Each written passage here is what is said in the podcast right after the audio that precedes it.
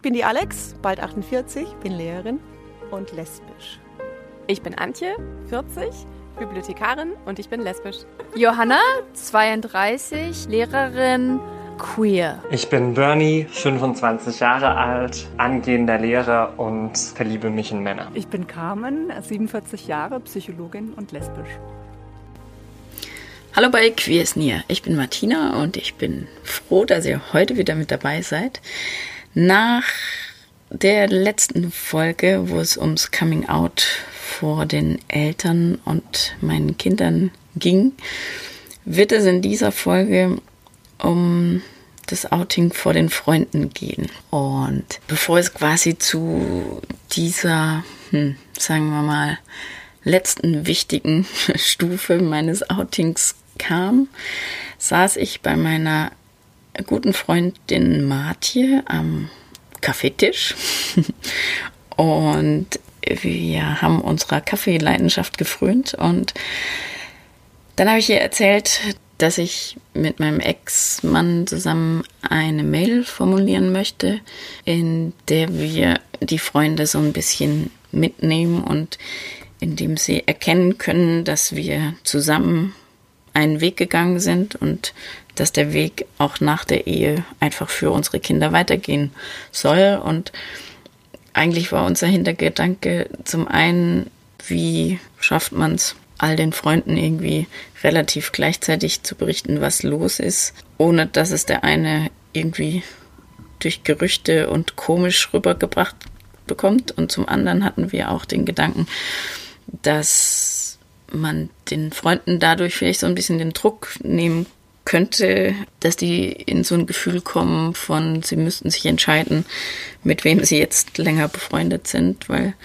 unser Ursprungsgedanke war, dass wir, naja, im besten Fall vielleicht jeder für sich die Freunde weiterhaben kann. Damals sagte mir Martja also beim Kaffee schon, liebe Martina, das ist ein sehr optimistisch und ein bisschen naiver Plan. ähm, denn sie selbst hatte eine Heteroscheidung hinter sich und ähm, hat mir gesagt, pass auf, jetzt wird der Zeitpunkt kommen, in dem du ganz genau nochmal merkst, wer tatsächlich deine Freunde sind. Und es wird sich die Spreu vom Weizen trennen. Matje hat bei vielem, was sie auf meinem bisherigen Weg gesagt hat, immer recht gehabt und deshalb hat mir das echt auch ein bisschen Bammel gemacht. Und trotzdem dachte ich, nee, ich habe so tolle Freunde, die mögen mich als Mensch, die machen da keinen Unterschied, wen ich liebe oder wen ich nicht mehr liebe. Aber die liebe Martje sollte recht behalten. Ich will euch damit jetzt auch überhaupt kein, keine Angst machen, aber es ist tatsächlich so gekommen, dass sich die ein oder anderen, von denen ich es so nicht erwartet hätte, von mir abgewandt haben, aus ganz unterschiedlichen Gründen. Oder sagen wir so, ähm, mein Ex-Mann war dann in der Position, der arme Verlassene zu sein, um den man sich kümmern musste. Und auch wenn ich das ziemlich gut nachvollziehen kann, dass es so ist, ähm, dass man das Gefühl hat, dass es da einen gibt, der, der vielleicht jetzt mehr Unterstützung braucht als der andere, so ist es doch der Fall, dass es mir bei manchen einen echten Stich ins Herz gegeben hat. Und wo ich dann auch so gemerkt habe, okay, ihr hättet euch nicht entscheiden müssen und habt es jetzt aber vielleicht doch in irgendeiner Weise getan. Ähm, so in den Anfangszeiten finde ich das okay, sich um denjenigen zu kümmern, der vielleicht gerade mehr leidet. Ich meine, ich war ja frisch verliebt, aber trotzdem heißt es ja nicht, dass das irgendwie die geilste Zeit war und völlig ohne Sorgen und ähm, dass ich nicht auch mal vom einen oder anderen noch mal was hätte hören wollen. ähm, aber naja, ich war ja von Marti gewarnt und, und trotzdem überrascht es einen dann, was so an, was so an Feedback kommt. Also es gab eine Nachbarin, beziehungsweise damals hätte ich eigentlich auch noch gesagt, es wäre eine Freundin gewesen. Die hat mich einen Tag nach dieser E-Mail auf der Straße getroffen und meinte dann nur, ich habe eure E-Mail erhalten, wir reden mal noch drüber. Hm. Seither nie wieder was gehört. Obwohl unsere Kinder im gleichen Alter sind und immer noch viel miteinander unternehmen. Kein Wort mehr. Ein anderer Nachbar meinte zu meinem Ex-Mann, ob ich nicht 20 Jahre hätte warten können. What? da legt man ein spätes Coming Out aufs Parkett und, und wird damit konfrontiert, konfrontiert, dass man noch 20 Jahre hätte warten sollen. Wie unglücklich hätten denn die nächsten 20 Jahre aussehen sollen? Und wem hätte das gut tun sollen? Und vor allem meine ganz große Frage ist, was passiert in seinem Leben in 20 Jahren? Ich bin gespannt. Irgendwie ist es so, es ist lange genug her, deshalb kann ich jetzt über vieles lachen. Bei manchem blieb mir damals auch echtes Lachen im Hals stecken. Zum Beispiel erreichte mich eine E-Mail von einem bis dahin richtig guten Freund, der, ja, ich krieg's fast nicht übers, über die Lippen, der von Lesbierinnentum sprach, äh, was ja wohl nur eine Ausrede sei und ich hätte ja einfach mal professionelle Hilfe in Anspruch nehmen können. Und, und da ich wirklich dachte, dass es einer meiner besten Freunde ist, habe ich mir damals die Zeit genommen und dachte, es hat mich wahnsinnig verletzt. Und trotzdem dachte ich, okay, ich ähm, nehme mir die Zeit, ich erkläre ihm mehr. Ich habe ihm wahnsinnig tiefe Einblicke gegeben. Per Mail, weil ich es anders nicht konnte. Und auf diese Mail wiederum kam noch eine echt krassere Mail, dass er nicht wüsste, in welchem Geisteszustand ich jetzt sei und dass jedes Wort, das er jetzt schreibt, irgendwie ähm, ja es nicht besser macht zwischen uns und dass eine Frau noch ganz viel härter denkt.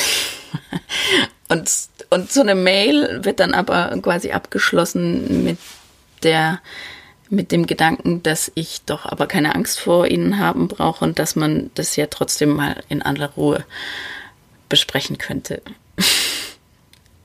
Nein. Nein, weil es einfach sowas von unter der Gürtellinie war. Ja. So Dinge kamen. es gab auch einfach keine Reaktionen oder ähm, die Menschen sind einfach Stück für Stück aus meinem Leben rausgetröpfelt, sage ich jetzt mal. Es ist tatsächlich so. Es ist absolut so, wie Martje gesagt hat. Der Freundeskreis, der dünnt sich aus. Und das Schöne an der Sache ist aber, die, die einem treu bleiben, da weiß man tatsächlich, dass es Freunde sind. Und die anderen, das waren Menschen, die, wie will ich sagen, die in mir irgendetwas gesehen haben, was jetzt mit dieser Scheidung oder dieser Trennung, ja, jetzt habe ich damit ihr Weltbild zerstört und, und passe nicht mehr in, in ihr Schema und dann ist auch gut so. Dafür kann ich sagen, kriegt man dann ja auch, oder ich hatte damit keine Probleme, ganz schnell wieder neue Freunde zu finden. Ganz, ganz tolle Menschen, die die anders nie in mein Leben getreten wären. Und von daher ähm, ist ein Coming Out vor Freunden schon auch eine Herausforderung, aber es ist natürlich bei weitem nicht so wie bei der Familie, weil es verletzt auch, aber letztendlich, ja, hat man das ja im Leben öfters, dass Freunde einem nur eine Zeit lang begleiten und dann war es das einfach. Und so habe ich das auch bei denen gesehen, die nicht weiter den Weg mitgehen konnten. Unerwartet und schön war aber auch, dass aufgrund dieser sehr offenen äh, emotionalen Mail, die wir damals geschrieben haben, auch viele ganz toll sich zurückgemeldet haben und mir das in der Zeit auch nochmal so die Kraft gegeben hat, die anderen ziehen zu lassen. Ja, so, so kann man es eigentlich ganz gut sagen.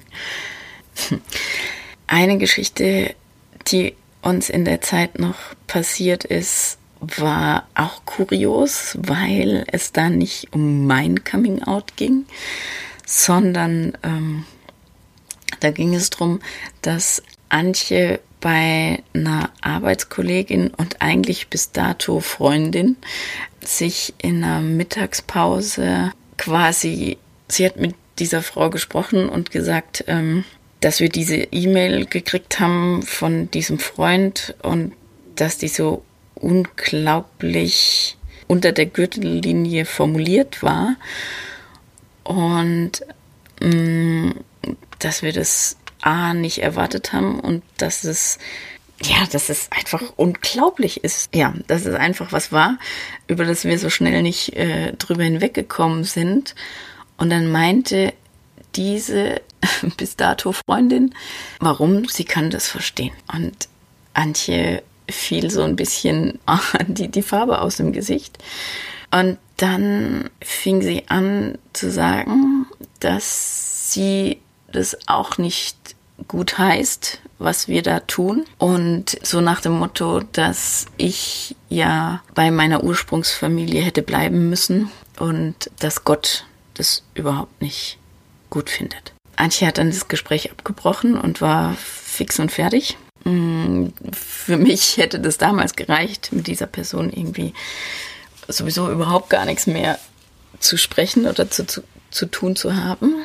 Aber Antje hat dann gesagt, hey, das ist, die war über viele, viele Jahre jetzt eine super Kollegin und echt gute Freundin und war in schwierigen Lagen für mich da. Und das war vielleicht auch nur ein Ausrutscher. Ich, ich will mit der nochmal ein Gespräch. Und dann haben sich die beiden nochmal getroffen bei einem Abendessen und es war so ein bisschen nettes Geplänkel die ganze Zeit, äh, bis gegessen war und, und es dann nochmal quasi zur Sprache kam, was sie da gesagt hat und dass Gott es nicht gut findet und so. Und dann hat diese Person eine Bibel rausgezogen und hat Antje Bibelverse um die Ohren gehauen, wo überall drin steht, dass Gott die Homosexualität nicht möchte und dass sie wiederum aber total im Zwiespalt ist, weil sie möchte ja eigentlich mit Antje später mal bei Gott sein. Und als Antje ihr dann gesagt hat, aber glaubst du eigentlich, dass homosexuelle Menschen sich ihr Leben aussuchen? war ihre Antwort, Mörder werden auch nicht als Mörder geboren. okay, damit war diese Freundschaft beendet. Aber es ist eine gute Überleitung zu, zu meinem Thema mit Gott. Denn ich bin ja auch sehr katholisch erzogen worden und war dann in meinem jungen Erwachsenenalter so sehr katholisch erzogen worden, dass ich mit all dem gar nichts mehr am Hut haben wollte. Und erst als meine Tochter auf die Welt kam, hatte ich so einen Moment von, es muss was Göttliches geben.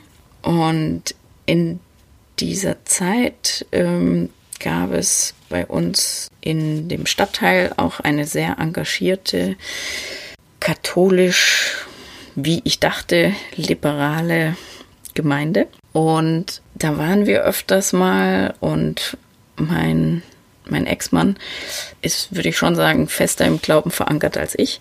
Und für ihn war das dann die richtige Gemeinde und ich bin da auch mitgegangen und ich konnte manchem auch etwas abgewinnen und anderes fand ich befremdlich. Aber jedenfalls waren wir in dieser Gemeinde, naja, so zu Kindergottesdiensten und sowas öfters zugange. Mein Ex-Mann hat da dann auch quasi so Kindergottesdienste gemacht. Genau. Und irgendwie waren es dann auch viele Eltern aus dem Kindergarten und da entstand so eine Gemeinschaft und das war alles ganz nett. Das wäre aber mit diesen Menschen auch nett gewesen, ohne den Überbau der katholischen Kirche. Aber es lief eben darunter.